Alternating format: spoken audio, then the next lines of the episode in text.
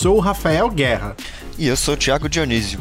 E esse é o Retake Cast, um podcast onde discutimos o que de melhor tem acontecido no mundo dos games e esportes, sempre contando com a opinião de convidados que são especialistas no assunto. E aí, bora dar play?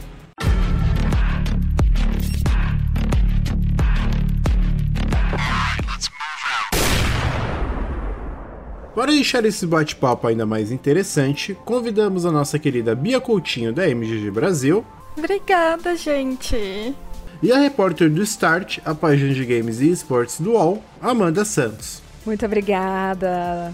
É um prazer estar aqui e também conhecer um pouquinho mais do trabalho de vocês. E pra gente voltar com tudo, nada melhor do que trazer um assunto que tem tudo a ver com o nosso podcast. Um assunto que foi a base e continua sendo a base para os nossos episódios. Eu tô falando, obviamente, dos esportes.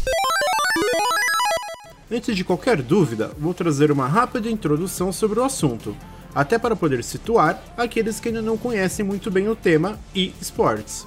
Para quem acha que os esportes é uma coisa dos tempos modernos, vale lembrar que os torneios são muito mais antigos do que você imagina.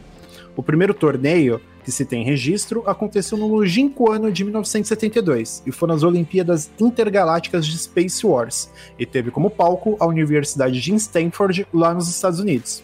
E para quem acha que não teve premiação, saiba que está bem errado, já que o campeão levava nada mais e nada menos que um ano de assinatura gratuita da revista Rolling Stones.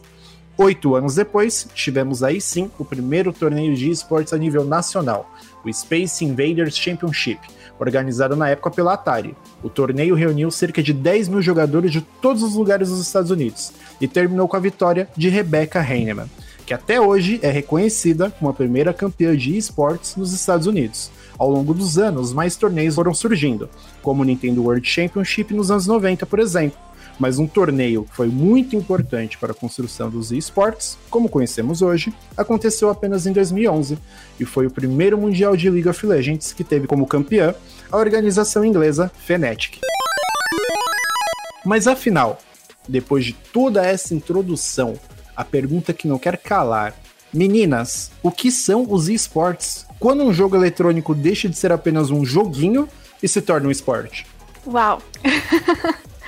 Ah, acho que é uma pergunta bem a... que abrange muita coisa, né? Mas no uhum. geral, quando eu tenho que explicar assim para alguém que não faz parte do universo de games, eu explico bem simples, dizendo que são competições de videogames. Ótimo. é, Ou então aquele, aquele jeitinho bem. Ah, e eles ganham dinheiro para jogar. Sim, certo. sim. Pra quem é. é leigo, isso resume bastante coisa, né? Já ajuda bastante. Mas deixa eu fazer uma outra pergunta, então, porque eu imagino que deve ser a mesma pergunta que pelo menos uma parcela dos ouvintes devem estar fazendo em casa ou não. Se eu juntar uns amigos em casa e fazer um, sei lá, um campeonato de FIFA, é esportes ou não? Qual é a diferença de um campeonato é, que eu posso montar, sei lá, no meu bairro, no meu prédio, na minha casa? E qual é a diferença realmente do, dos esportes, assim? Porque no esporte tradicional, é, a gente tem a famosa pelada, que não é um campeonato, mas todo mundo sabe que o futebol, acima de tudo, é um esporte. O videogame não. O videogame, antes de se tornar um esporte, ele foi um jogo que popularizou. Como que, como que chega nesse processo? Olha, é, a gente poderia explicar de várias formas, tanto pelo lado do jogador que se profissionaliza e treina e tem uma rotina dedicada apenas em aperfeiçoar suas habilidades para se tornar um jogador profissional e ter time e coisas nesse tipo, quanto a gente também pode explicar o lado mais de infraestrutura, as ligas, né, que deixa aquele lado um pouco de torneio amador, né, para se tornar um, um, evento, um torneio, né? Um acontecimento é, profissional, né? Um, um, um, fenômeno como a gente conhece hoje. Isso já pode um pouco diferenciar o que a gente conhece hoje como esportes eletrônicos, né? Os esportes, de um, de um torneio que a gente pode, sei lá, juntar os amigos, jogar em casa. Pô, vamos fazer um X1 aqui no, no sofá, ver qual que é o melhor de Rocket League, né? Por exemplo, de FIFA e PES, né? Tem uma diferença, mas a gente sabe que o, o início de tudo partiu desse ponto, né? É, começou lá atrás, desde uma coisa amadora, o grupo de amigos, até se tornar algo que enche estádios e arrasta multidões, né? O que diferencia hoje, assim, na, que a gente pode colocar assim, em a grosso modo, é essa essa profissionalização, né? Porque agora se tornou uma profissão, as pessoas têm carteira assinada, que é um jogador profissional, assim como os outros profissionais envolvidos, né, nas organizações, como fisioterapeuta, tem psicólogo, tem, tem uma casa dedicada, existem mansões onde esses jogadores vivem, né, apenas para treinar e jogar e se profissionalizar e se especializar nesses jogos. É, mas é isso, né, Bia? Será que seria isso? Sim, eu concordo, concordo plenamente. Enquanto estava, inclusive, falando sobre como começou, né, ali com alguns amigos e aí de repente se transformou numa coisa enorme. Acho que dá para citar vários campeonatos já, que nem é, a QuakeCon, a Evo, começaram super pequenininhas e hoje em dia a Quake, a QuakeCon já nem tanto, né? Mas a Evo continua. mas a, a Evo continua gigante. Então é muito isso. Eu acho que isso mostra muito como o cenário amador é bastante importante também, né?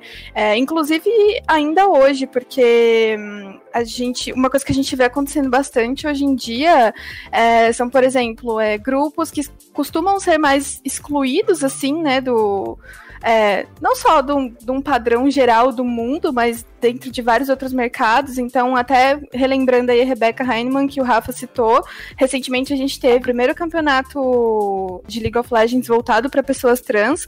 Então, querem homenagem é, à Rebecca, né? Então, eu acho que, tipo, é, é, um cenário amador também, né? Porque quantas, quantas é, pessoas trans a gente vê aí pelo, pelo cenário competitivo? Quase nenhuma. Então, é, isso, acho que isso mostra como o cenário amador é importante ainda, né? Ele faz as coisas crescerem, se organizarem de verdade.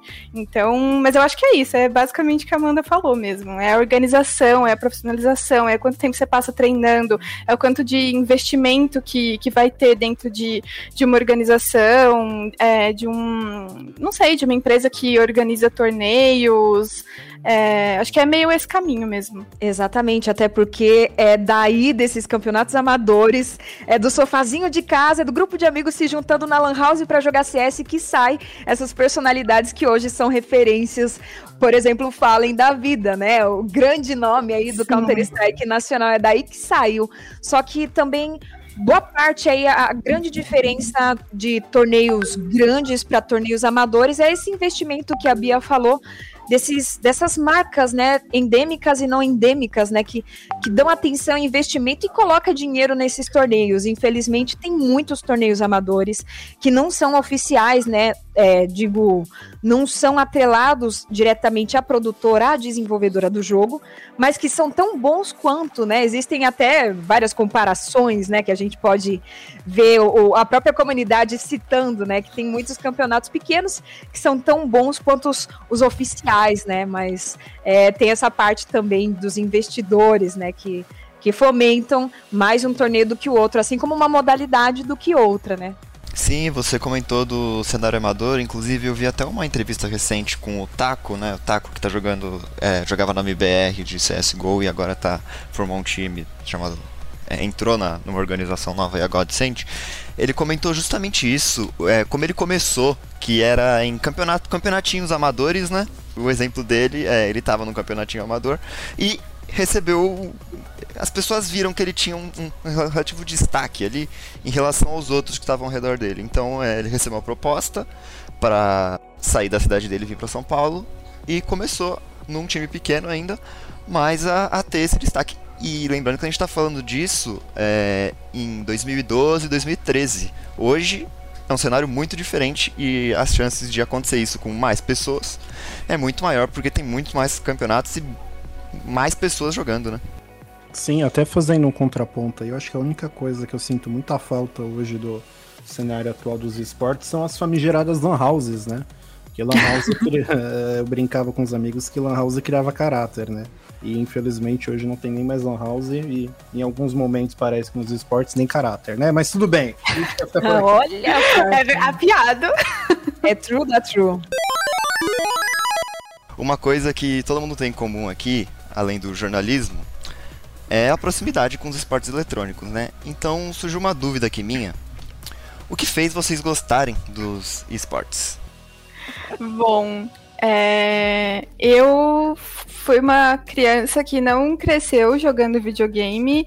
Eu fui me aproximar dos games bem mais tarde, assim, de um jeito não sério, mas mais frequente. Tipo, eu joguei uma coisinha ou outra quando eu era criança, mas eu não tive console nem nada do tipo, nunca tive. Então, eu comecei a me aproximar dos games, deixa eu ver, acho que lá por volta de 2012, 2013, quando eu comecei a namorar um cara, que estou com ele até hoje, é, que, que gosta, gostava não, que gosta muito de videogame. E aí ele me apresentou para esse mundo, eu comecei jogando Hearthstone, e aí no final de 2014, depois que tinha passado o Mundial, eu nem sabia que em 2014 tinha sido a primeira vez do, do Brasil no Mundial de LoL, é, eu descobri o League of Legends e foi. E aí, enfim, né? Logo no começo de 2015 foi quando a Riot é, anunciou o CBLOL ali daquele jeito bonito, com um estúdio novo e tudo mais. E aí eu fiquei apaixonada. Comecei a assistir igual uma louca. Fui, tentei ir na final do, do Aliens, mas não consegui. Aí fui assistir no cinema. E foi, foi desse jeito que eu me apaixonei, assim. Durante muito tempo eu fiquei ligada só no LoL mesmo, só acompanhando o CBLOL. Pra mim já tava ótimo. Eu nem acompanhava ligas internacionais nem nada. E aí, quando eu, de fato, comecei a, a, trabalhar com jornalismo de esportes, que eu fui descobrindo as outras modalidades. Então, descobri a SK no, no auge dela e, e aí fui me apaixonando, assim, pelo, pelo resto também. Conheci um pouco do cenário de Rainbow Six e aí, enfim, as coisas foram acontecendo. Mas foi mais ou menos assim. Eu fiquei completamente é, apaixonada, assim, por, por assistir CBLOL. Eu gostava é, da dinâmica, de seguir os jogadores nas redes sociais. Eu, nossa, eu ficava o dia inteiro no Twitter vendo as coisas que eles falavam. Queria seguir todo mundo que fazia parte do cenário. Eu fui, não sei, fui me apaixonando mesmo, assim. E falando em paixão, Bia, aqui também o coração sempre bateu muito forte pelos esportes e pelos games. Então, o meu caso não tem muita diferença da Bia, não, ó. A gente tá ali, ó, tá muito parecida. Eu sempre curti porradaria, eu sempre fui a pessoa do caos. Então, desde 98 eu já tinha um Mega Drive aqui, que inclusive é meu único console guerreirinho. Guerreirinho, porém queimado, tá aqui. E sempre fui a pessoa da porradaria. Então, eu fui catequizada, doutrinada, evangelizada na, na Bíblia dos fighting games aí com Street Fighter, Streets of Rage, Golden Axe e todos os classicões aí de Mega Drive, né? Da, da Sega também. E foi desse jeito aí que eu fui começando a me, a me apaixonar, né? Mas foi foi vivenciando, foi virando meus melhores amigos ali, o, o, console com os cartuchos ali soprando todo momento. E o que mais acontecia aqui em casa, desde pequena, era trazer esses outros colegas que tinha aqui na região, no bairro, pra jogar comigo. E pra ver quem que era o melhor na porradaria, quem zerava primeiro o Street Fighter, né? Quem chegava no Bison e matava ele primeiro. Ou no Streets of Rage, quem matava aqueles carinhas gorduchinhos que usavam suspensório, porque era muito difícil. Então a gente já criava aquele desafio e mal sabia a gente que aquilo ali já era esportes, já existia torneio daquilo em algum lugar do mundo e que dali a alguns anos, uns 10 anos, a gente estaria trabalhando nisso. Né, que eu seria repórter, eu não fazia ideia, não, não, não fazia ideia, eu só fui ter ideia quando eu estava fazendo meu TCC é, em 2016. É, eu estava fazendo meu TCC em 2016. Depois de várias tentativas, depois de tentar vários temas, eu fui desde a dificuldade de se fazer medicina é, na Unicamp até chegar na conclusão de que, pô, vou fazer um tema do que eu gosto, do que eu sou familiarizada, que são os games, né? Por que não? E aí a gente foi caminhando, foi caminhando, passou por programação. Não, não vamos fazer sobre programadoras. Vamos fazer sobre games. Na época começou a estourar os primeiros exposeds, né? Do cenário de League of Legends, dos jogos online, várias minas no Twitter. Na época tinha começado a contar seus relatos. Eu ia fazer também uma espécie de programa entrevistando a galera, só que eu falei, não. Vamos falar sobre esportes? Bora falar de, dos torneios, né? E, e assim, por por pura sorte, eu também tive Pedro Zambarda, um abraço para você, um dos maiores aí jornalistas de esportes, de games aí do Brasil. Também tive o Theo Azevedo, que é meu mentor espiritual e, e da vida também. Eu, eu digo para ele que ele é meu sensei, né? Um grande jornalista, foi ele que iniciou o All Jogos e, e foi a partir dos dois ali, com, com a ótica dos dois, que me despertou aquela luz de, poxa, eu posso trabalhar nisso, eu posso falar disso.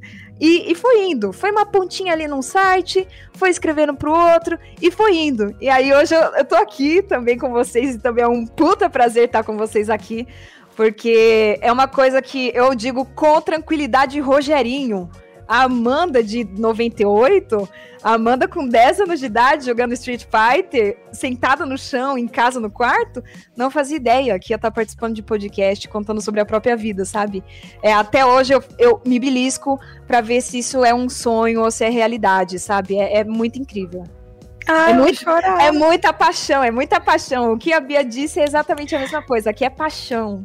E aí podemos terminar o episódio por aqui, que eu tô quase chorando Socorro. também. Né? Ai, eu queria. Não, pera, eu queria, quero muito citar pessoas também agora. Muito bom. Cite nomes, cite nomes.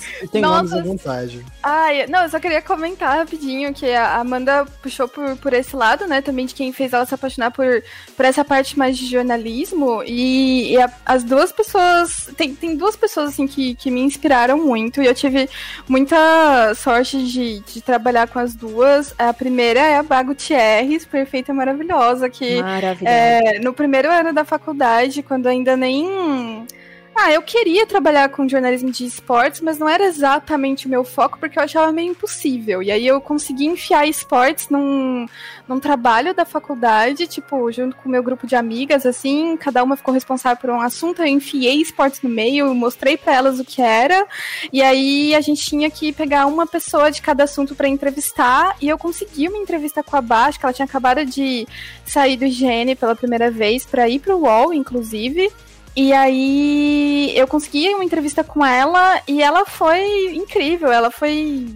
Ela é uma profissional maravilhosa, ela foi incrível comigo na entrevista, com o meu grupo. E e aí foi quando eu percebi, eu falei, não, acho que dá para trabalhar com, com isso de verdade.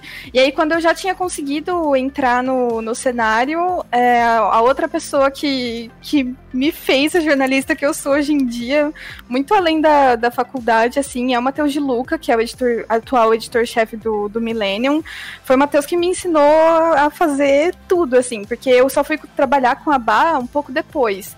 Então, o Matheus que me ensinou a fazer notinha, que me ensinou a escrever textão, e ele é incrível. Então, foram, foram essas duas pessoas que também são muito apaixonadas por esportes que, que me fizeram é, enxergar o poten meu potencial, sabe? Dentro, dentro do jornalismo, assim, de, de esportes mesmo.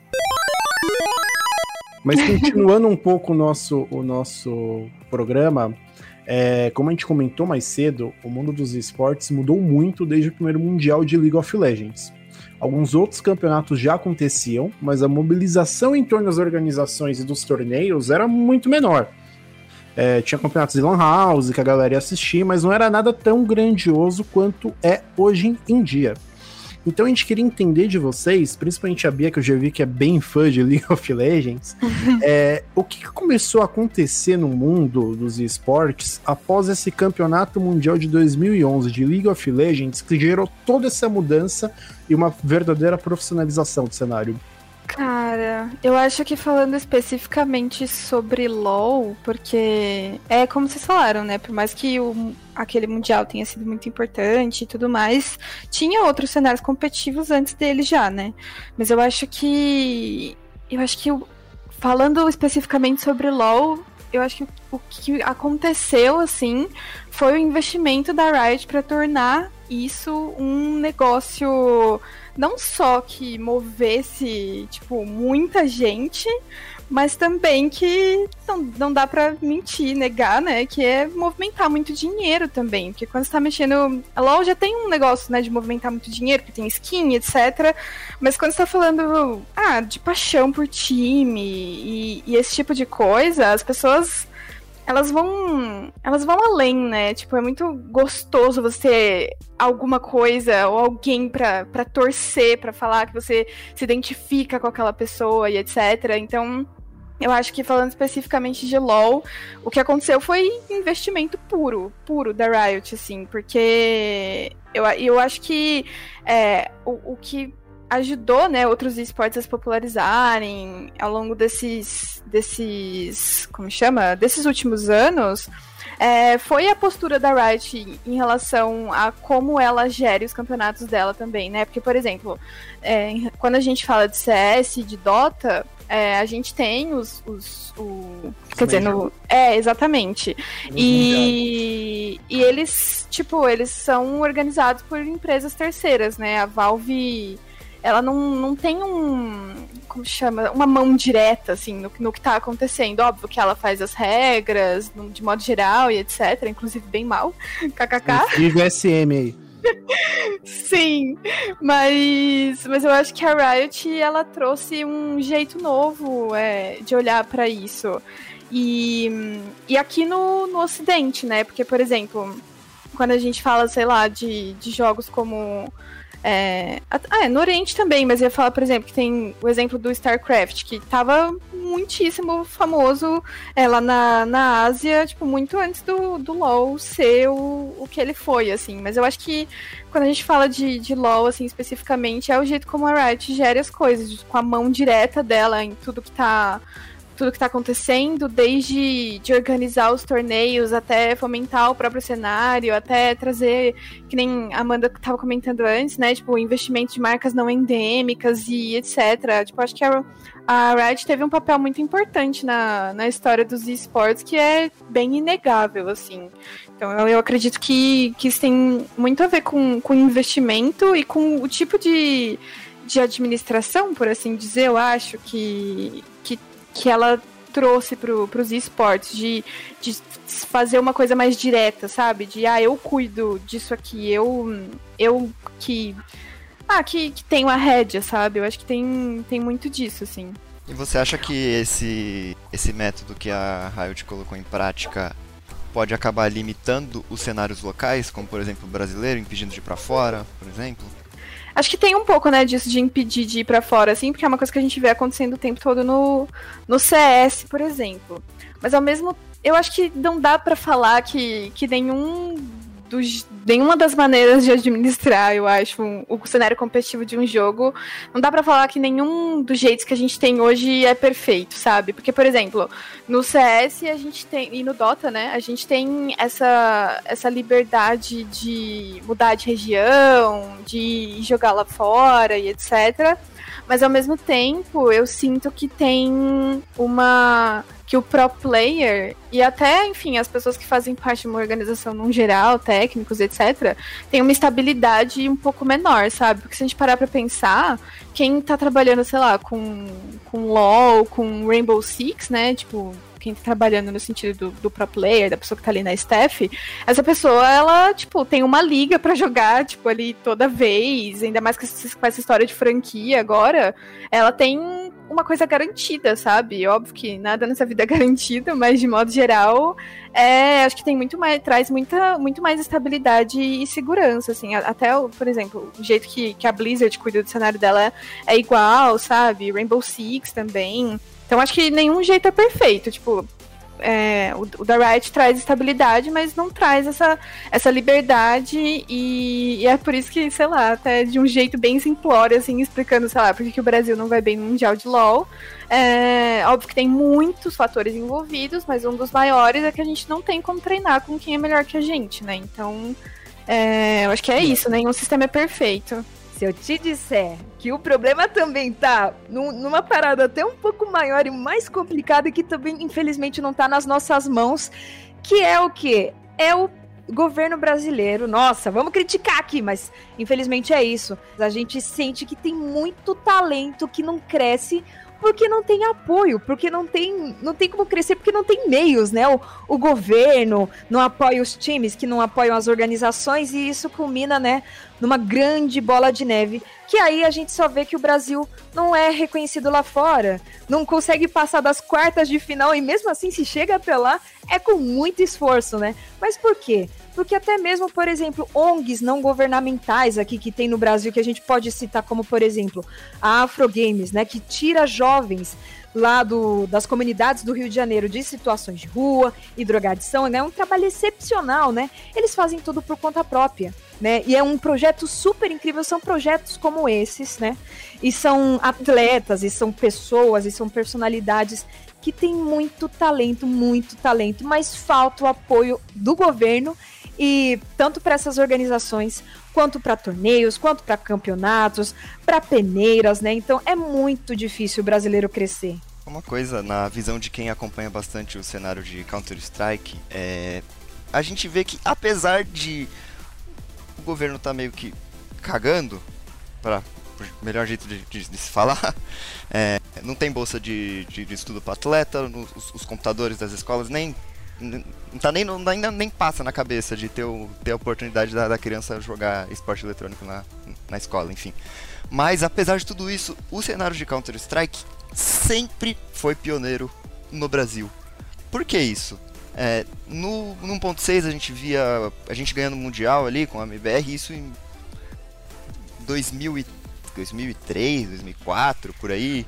É, sempre, e agora apesar de nos últimos dois anos ali o Brasil não, não, não está forte, mas está sempre no topo ali. É, por exemplo, é, em 2019, é que ano passado a gente não teve Major, né? Mas em 2019 a gente teve a MBR chegando em terceiro, quarto lugar no Mundial, é, ganhando vários campeonatos. Ano passado a gente teve a Fúria ganhando vários campeonatos. É, o CS, por que, que o CS consegue contornar isso e os jogadores. A gente tem vários nomes de referência ali não só o Fallen, a gente tem o, o Coldzera que tá jogando fora, a gente tem, enfim, inúmeros jogadores ali.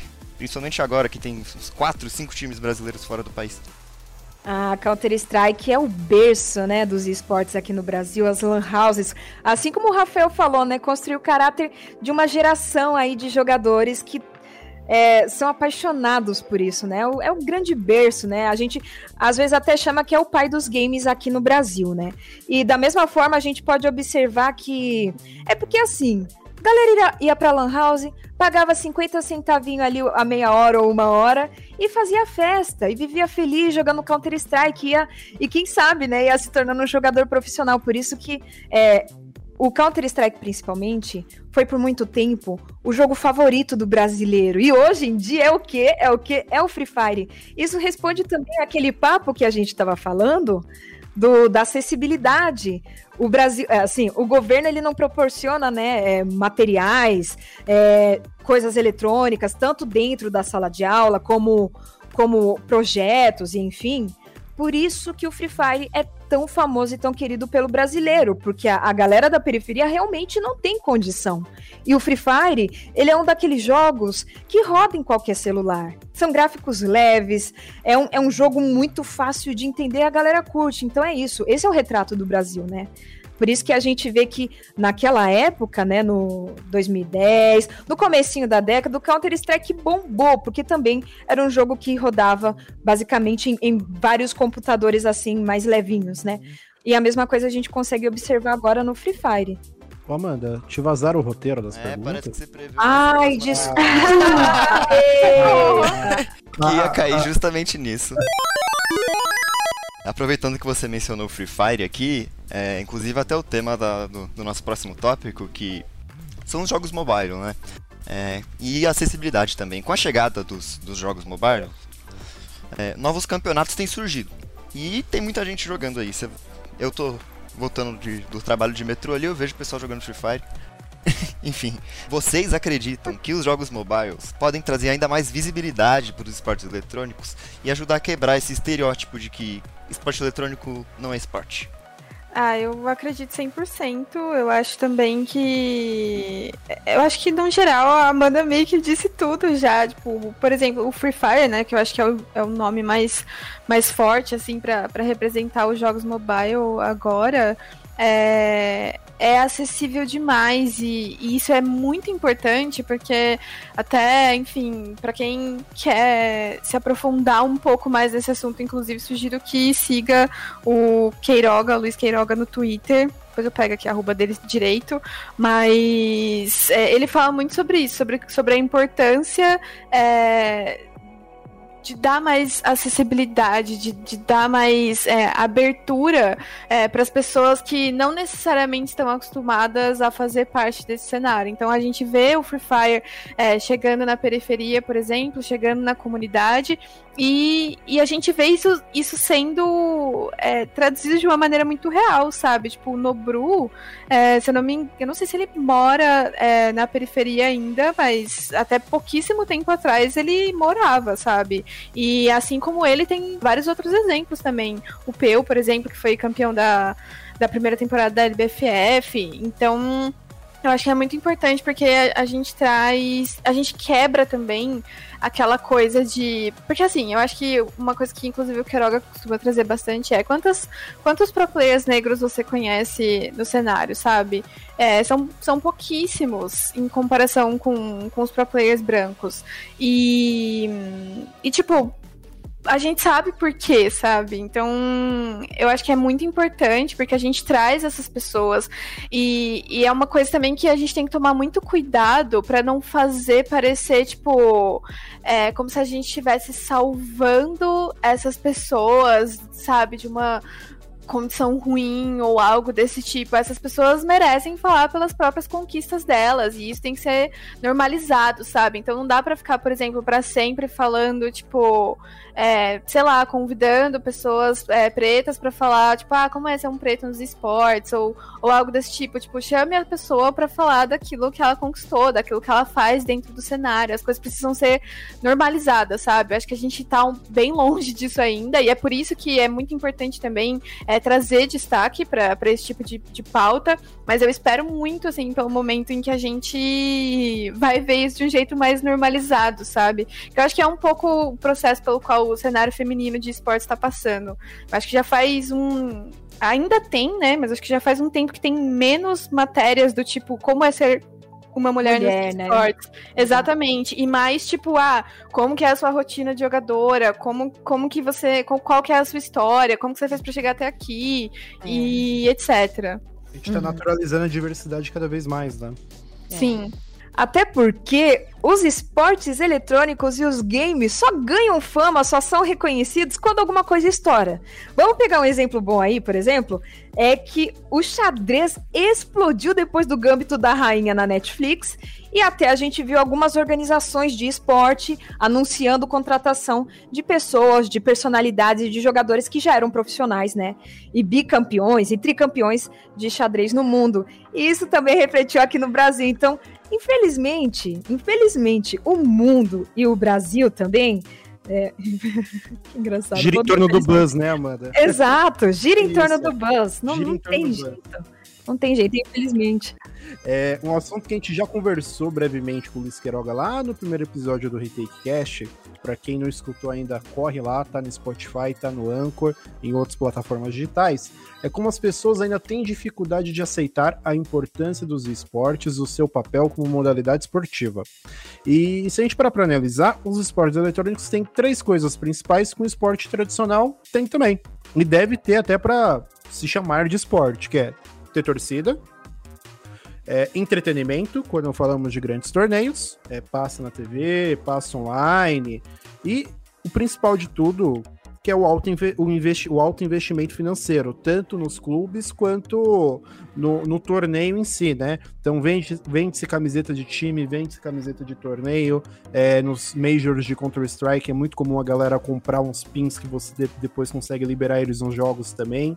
É, e por que, que, Mas mesmo assim tem essa falta de reconhecimento. O esportes tem tudo. E por que, que não é reconhecido como esporte? O que, que tá faltando? E aí a outra pergunta que a gente queria fazer para vocês também é: existe alguma lei que reconheça o esportes como esporte? Tá, vamos por partes. A primeira parte, o que falta para ser reconhecido como, como esporte. Eu acho que quando a gente mostra para pessoa, as pessoas o que são os esportes e tudo mais, inclusive acho que é uma coisa é, que qualquer um pode notar, por exemplo, se voltar, principalmente nas matérias de 2015, 16 até 17 do Sport TV, e da ESPN, né, das editorias de esportes, a gente já vê muita gente que acompanha é, esportes tradicionais nesses sites, é, comentando coisas do tipo ah, mas eles ficam sentados o dia inteiro. Ah, mas não tem esforço físico. Ah, no meu tempo, é, atleta era quem, sei lá, jogava futebol, algo desse tipo. E eu acho que o esporte que tem esforço físico, que não tem uma máquina envolvida e etc., ele tá muito no imaginário das pessoas. E é compreensível que elas não reconheçam os esportes como esporte é, de cara, assim. Porque, enfim, né? Tipo, quando, sei lá, a gente acompanha a Olimpíada, a Copa do Mundo e vários outros é, torneios de diversas modalidades.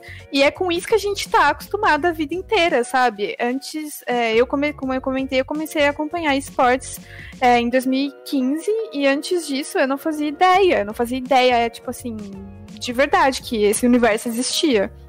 É, para mim não foi um negócio tipo assim, ah, não, não me causou estranhamento nenhum, mas ao mesmo tempo eu não fiquei me questionando, sabe? Tipo assim, ah, mas será que isso é esporte mesmo? Tipo, isso nem passou pela minha cabeça. Você o que tava me... aberto a aceitar, né? Sim, mas ao mesmo tempo eu acho que eu não, não tava aberta nem a me, a me questionar essa, essa, esse assunto, assim, sabe? Tipo assim, ah, mas será que é esporte? E eu fico me perguntando, é óbvio que o, o esporte tradicional, ele tá no imaginário das pessoas é, desse jeito, assim, ah, é uma competição e é isso aí, e, e, e tá tudo bem a gente associar os esportes direto aos esportes tradicionais, até por conta do nome, né? Tipo, se a gente não for chamar de esportes, como será que a gente vai chamar? Acho que tem uma, uma, uma questão da origem também. Mas ao mesmo tempo eu fico me perguntando, tipo, será que a gente realmente precisa desse, desse reconhecimento? Assim, ele é realmente necessário? Uma coisa que eu não, não nunca vou esquecer é que é, eu era uma. Quando eu comecei a trabalhar com jornalismo de esportes, eu era uma pessoa bem fervorosa, assim, no sentido de, ah, tem que ter esportes na, nas Olimpíadas, sim, o COI tem que reconhecer e etc. E aí, se eu não me engano, eu acho que eu vi uma entrevista do, do Brandon Green, o, um dos criadores do PUBG, é, que ele é questionado sobre, sobre essa, essa questão mesmo. E ele fala, tipo, poxa, mas será que a gente precisa de uma Olimpíada? Será que a gente precisa de esportes nas Olimpíadas? A gente não pode só, tipo, criar a nossa própria e é isso aí. Eu sei que é muito difícil desassociar também, sabe? Mas, num, de modo geral, é, os esportes também, tipo, eles têm tantas modalidades, assim como os esportes tradicionais, tipo. Tipo, será que a gente precisa mesmo reivindicar, tipo, esse espaço dentro do esporte, sabe? Tipo, eu acho que uma pessoa que traz bastante isso, até, enfim, se alguém aí tem curiosidade de saber como os esportes estão sendo tratados no mundo acadêmico, tem um cara brasileiro muito foda que pesquisa sobre. Acho que atualmente não mais, mas ele tem um trabalho muito legal de conclusão de pós-graduação sobre esse assunto, que é o Caluan Boarini. É, se vocês jogarem o nome dele no, no Google, é, vocês com certeza, devem achar bem fácil o, o, o trabalho de conclusão de curso dele da, da pós. E ele fala muito sobre isso, sabe? Tipo, é, sobre como os esportes têm, né, todos esses essas, é, como posso dizer, essas características é, de um esporte tradicional mas não necessariamente a gente precisa ficar nessa necessidade de validação o tempo todo, sabe? Eu acho que é, a gente precisa é, disso até certo ponto para, sei lá, poder explicar para as pessoas o que é ou algo desse tipo, mas eu acho que nesse a gente já é tão grande, sabe? A gente não precisa ficar se justificando o tempo todo. A gente já tem nossos próprios investimentos, nosso mercado já roda, a gente vê ele acontecendo na prática, tipo, não, eu acho que é compreensível a gente querer essa validação e, e, e, provocar as pessoas com ela, mas ao mesmo tempo eu acho que a gente precisa também, tipo, começar a reconhecer nosso próprio. É, nossa própria importância, porque se a gente for ficar para sempre querendo que as pessoas reconheçam a gente como esporte, tipo, pode ser que a gente fique para sempre tentando isso, sabe? E qual é a necessidade de ficar para sempre tentando isso quando a gente já é grande? A gente teve até uma grande polêmica no ano passado, no ano retrasado, para quem acompanha bastante Twitter e as personalidades, os streamers aí, por exemplo, Cherry Gums.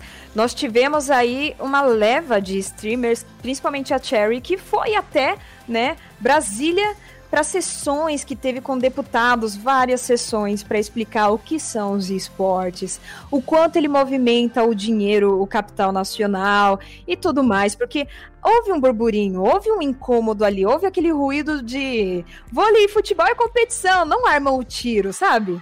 Então teve, teve essa essa disseminação de ódio. Não precisa desse ódio, até porque se for catalogar os esportes como esportes tradicionais, o único privilégio, talvez o único privilégio que a gente pode ter assim logo de primeira, é a inclusão dos esportes ou dos campeonatos, enfim, dentro de, um, de umas Olimpíadas, por exemplo. Os jogadores poderiam já ser, olha, são realmente jogadores profissionais, são atletas, não são é, cyberatletas, são atletas, né?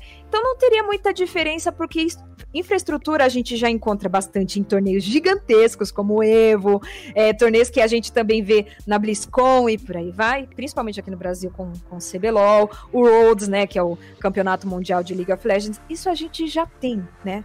Isso em alguns países a gente vê o dinheiro correr à torta e direito em investimento com esportes. Aqui no Brasil, a gente não tem muita certeza se catalogar ele como esporte tradicional teria uma grande diferença, até porque tem um grande ruído entre gerações aí.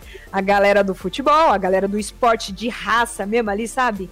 Do, do bate-bola, com aquele preconceito de, pô, vocês só ficam ali com o dedinho no mouse, ali a tendinite que vocês sentem não é a mesma cãibra do, do chute de chuteira que a gente sente na, na coxa, sabe? Tem uma grande diferença aí, que é esse grande preconceito que por muito tempo a gente tenta trabalhar, tanto a gente da imprensa, os jornalistas e principalmente os jogadores, que dentro de casa é muito preconceito, que muita gente conta todo dia.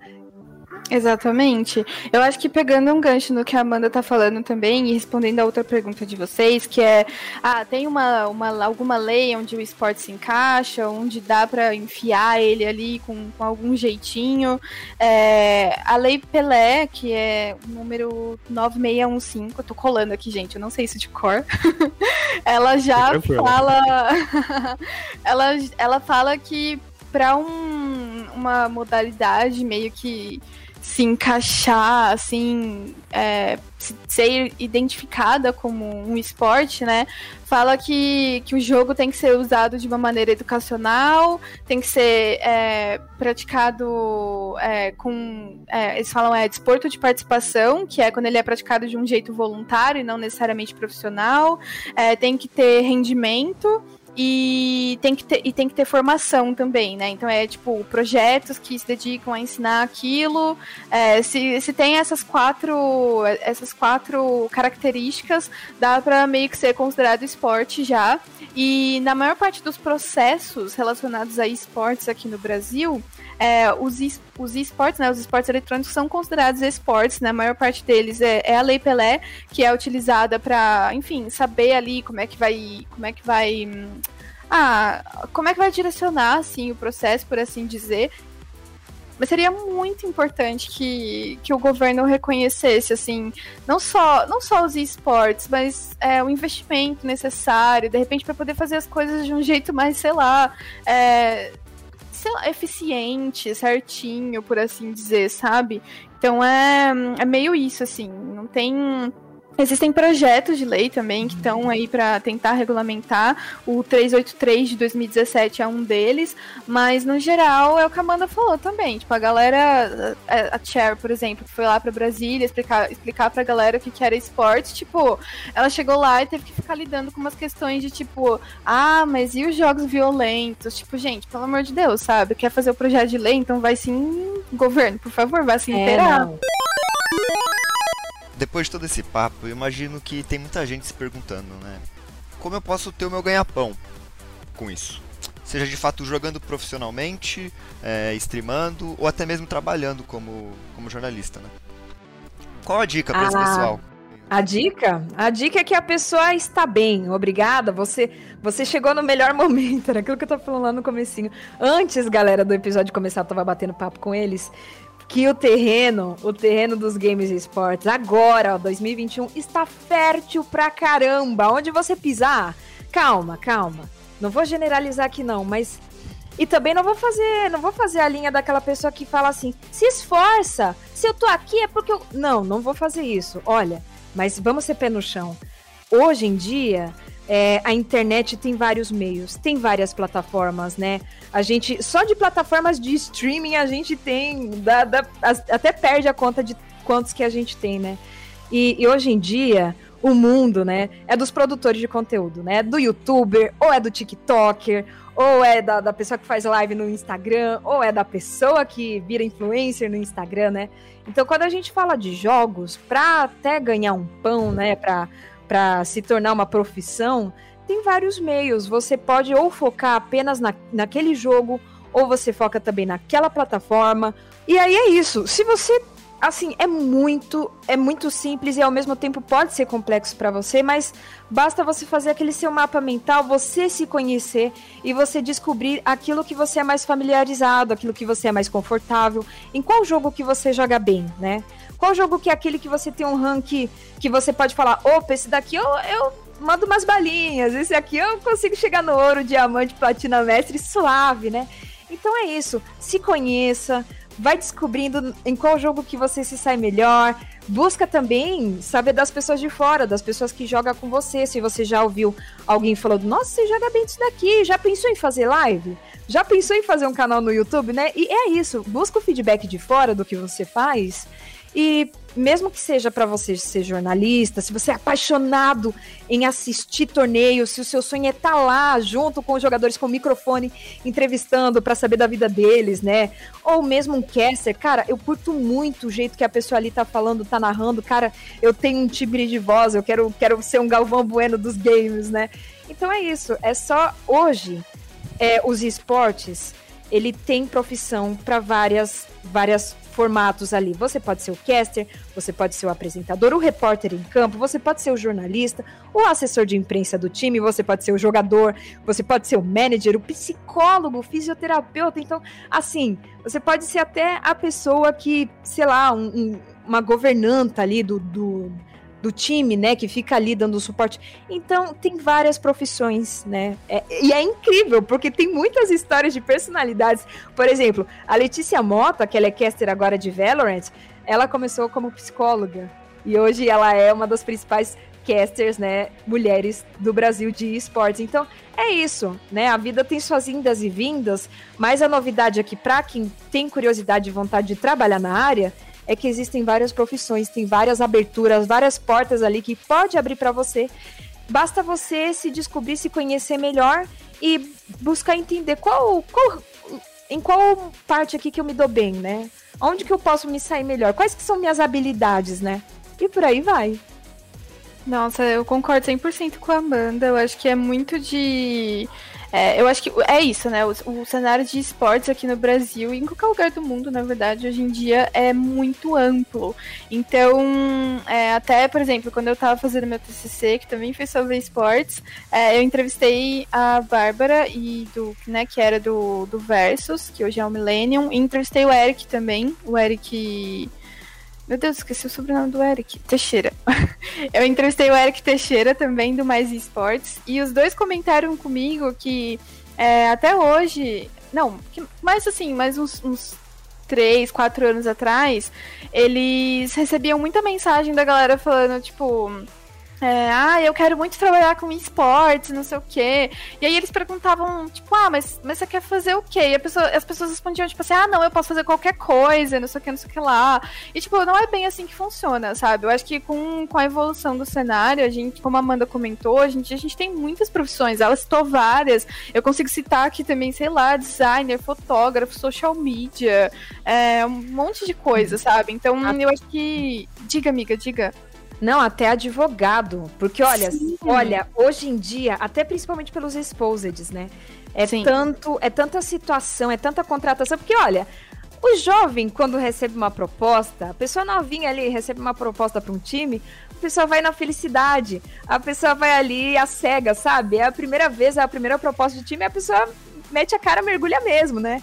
Só que precisa ter um contrato. São coisas muito burocráticas que aí sim, cara. Olha, advogado que tem um pezinho em esportes, quer se especializar nisso, vai. Mete as caras, porque isso é uma coisa que é muito necessária no cenário atualmente. Sim, eu acho também é, que, por exemplo, é isso. Se você, sei lá, não começou faculdade ainda ou, ou algo desse tipo, é, decide o que você quer fazer dentro do cenário e começa a, a, tentar entender como é que você pode traçar o seu caminho aí. Então, sei lá, se você quer ser social media, não sei, vai fazer um, um curso de SEO, de métrica do Google, coisas assim. Se você quer ser fotógrafo, vai, é, sei lá, estuda como é que são as fotos dos fotógrafos de esportes que você já acompanha. Acompanhe as pessoas que, em que você pode se inspirar, que você já se inspira. E, e, e, é meio isso, assim, é, é, estudar e às vezes, de repente, por exemplo, não tem um curso específico para isso, mas dá para ir é, pelas beiradas, assim, tentando, tentando encontrar seu caminho. E se você já tem, sei lá, já faz uma faculdade, já tem uma profissão, tenta, de algum jeito, pensar numa maneira de enfiar ela dentro de esportes também. Então, por exemplo, tem uma, uma menina que eu sigo no Twitter é, a Brocolares, que ela tem um, um projeto e ela, ela é formada ou tá se formando em nutrição, se eu não me engano, e ela tem um projeto voltado para isso. Ela quer entrar dentro do cenário como nutricionista, sabe? E ela tem um projeto é, só dela já, tipo, ela não participa de nenhum time ainda, nem nada assim. E ela tá aí, tipo, lutando pra colocar essa pauta dentro do, dos esportes, sabe? Tem muita gente também aí que é, sei lá, social media, designer. Tem muito designer de esportes hoje em dia. O pessoal da Loud que tá arrasando, tem na Liquid também. Então, é meio isso, assim. É não tem essa parte, né, de essas dicas assim de, de estudar, de, de correr atrás. A gente sabe que não é fácil, tem gente que demora muito tempo para conseguir se achar dentro do cenário, para conseguir de fato entrar dentro do cenário, mas é possível, é possível sim. Tipo, não percam a esperança assim de maneira alguma e conversem com as pessoas do cenário também, tipo, faça o seu perfil ser notado. É, é mesmo que, sei lá, você acha que a pessoa que está é, respondendo ali, sei lá, no Twitter nunca vá te dar um reply, tipo, conversa com ela, mostra no seu perfil que é disso que você gosta, divulga o seu trabalho se você já tá fazendo ele, seja, seja sei lá, você é jornalista, cria seu portfólio se você é caster, faz suas próprias narrações, assim, sozinho em casa. Quantos casters aí do cenário não começaram desse jeito? Então é muito isso, assim. Óbvio que que todo caminho tem um pouquinho de dificuldade, mas no geral é isso. E não tenham vergonha também, né, de, de interagir, de perguntar com as pessoas do cenário, porque às vezes a gente fica meio tipo assim, nossa, essa pessoa nunca vai me responder, nossa, essa pessoa é muito foda, tipo, por que, que ela vai dar atenção para mim, sabe? Mas, gente, todo mundo começou de lá de baixo. Todo mundo, todo mundo mesmo. Tem gente aí muito foda que começou sem apoio dos pais, começou trabalhando de graça e por aí vai. Então, é isso, assim, não tenham medo de conversar com as pessoas que estão no cenário também.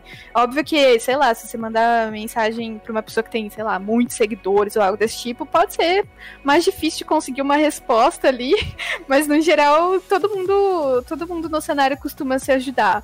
Então, eu acho que é muito isso, assim, é tentar encontrar o seu, seu próprio caminho e, e tentar se fazer notar, assim, dentro do cenário também. Exato. A vantagem do Brasil ser atrasado perto de outras superpotências, outros países mais desenvolvidos, como, como Coreia do Sul, Japão, Estados Unidos e Europa, né, por aí, é que é isso, o cenário está começando, ainda está muito novo, o, o, o, mato, a galera ainda está cortando esse mato, né, que mais pra frente vai falar, na minha época era só mato, né, mas, mas é isso, é isso. É isso. Ou você cria um podcast igual a gente, pessoal. Entendeu? Exato. Ouvindo as pessoas falando que é jornalista, uhum. elas aparecem no seu episódio. É incrível. Meninas, eu queria muito agradecer a participação de vocês no nosso programa. Bom, mas antes de nos despedirmos, por favor, divulguem o trabalho de vocês, as redes sociais e o que mais vocês quiserem. Fiquem à vontade com esse momento de vocês. Bom, gente, é... eu, enfim, eu, enfim, sou então a Bia Coutinho. Eu trabalho, eu sou jornalista de esportes, trabalho no MGG Brasil, Millennium Brasil, que é um site que, que cobre esportes não só aqui no Brasil, mas do do mundo todo, vários jogos aí, várias modalidades, LoL, CS, Valorant, Rainbow Six e, e vários outros. Eu acho que é, para quem quer conhecer mais do meu trabalho jornalístico, pode acessar lá o Millennium. Todo dia tô lá batendo notinha, às vezes tem uns textão também. É, para quem quer conhecer essa parte mais de jornalismo, assim, minha, é por lá que vocês podem ver o que eu escrevo e coisas assim. E se vocês quiserem me ver comentando de BBB agora, falando umas besteiras, mas comentando de esportes também.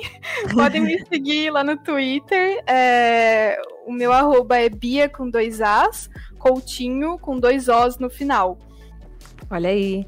E eu, galera, eu sou eu, né? Amanda Fleury. Não, não é o Laboratório Fleury, é Fleury terminado com um E. E eu tô assim nas redes sociais, né? Como arroba Amanda Instagram, Twitter, também na Twitch fazendo lives. E eu sou repórter e jornalista também de games e esportes do UOL, ou melhor, do Start UOL, que é a página de games e esportes lá do UOL. Repeti muito, né? Eu, eu tô fazendo um trava-línguas aqui, mas sintam-se à vontade, galera, para nos seguir nos seguir, tanto eu quanto a Bia nas redes sociais, acompanhar Sim. nossos trabalhos, quanto também, ó, já seguir e compartilhar a galera do Retake, que esse episódio aqui, além de ter sido uma honra para mim, foi muito bom e também vai ter mais episódios legais no futuro, não é isso? Pode deixar que a gente vai te convidar de novo, Amanda, pode ter certeza. E lembrem, quando seguirem tanto a Amanda quanto a Bia lá no Twitter, marquem o Retake Cash, que é arroba RetakeCast. E para você que é nosso ouvinte e tem alguma dica de episódio, alguma sugestão, quer fazer uma parceria ou só falar que amou ou odiou o nosso trabalho, por favor, mande e-mail pra gente no retakecast@gmail.com ou siga a gente no Twitter no arroba RetakeCast, que eu prometo que a gente responde. Quem quiser me seguir também, eu vou me sentir muito honrado, porque o meu Twitter parece aquela bola de feno que rola no faroeste, tanto que eu tô entrando nele para lembrar qual é o meu arroba, e o meu arroba é o arroba RAF, R-A-F, SG94. Sintam-se à vontade, pois é um prazer receber vocês lá. Muito obrigado, meninas. Sucesso demais para vocês. Ah, obrigada a vocês. Maravilhoso.